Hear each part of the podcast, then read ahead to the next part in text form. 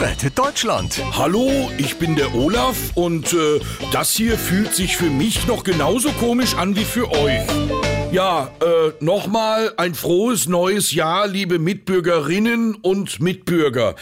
Äh, sag mal, wie lange muss man das jetzt eigentlich sagen? Gerhard Schröder schreibt. Naja, für immer.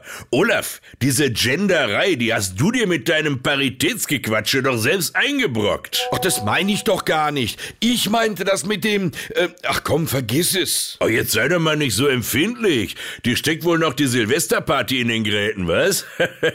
Aber komm, mach dir nichts raus. Ich bin auch noch nicht wieder ganz in der Spur. Angela Merkel schreibt. Äh, hey, Erzähl nicht zu viel, Schrödi. Sonst kriegen wir noch Ärger. Hier wegen Kontaktbeschränkung und so.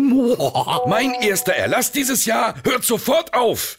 Ja, bei mir im Büro gab's ne Party. Allerdings war ich nicht dabei. Hier sieht's aus wie beim Kollegen Lauterbach auf dem Kopf. Ja, Genosse. Dazu frag mal deinen Freund den Laschet. Der hängt sich ja immer noch in den Seilen. Als ich den zuletzt gesehen habe, da hat er ne Krawatte um den Kopf gebunden und wollte mit mir, hol mir mal ne Flasche Bier singt.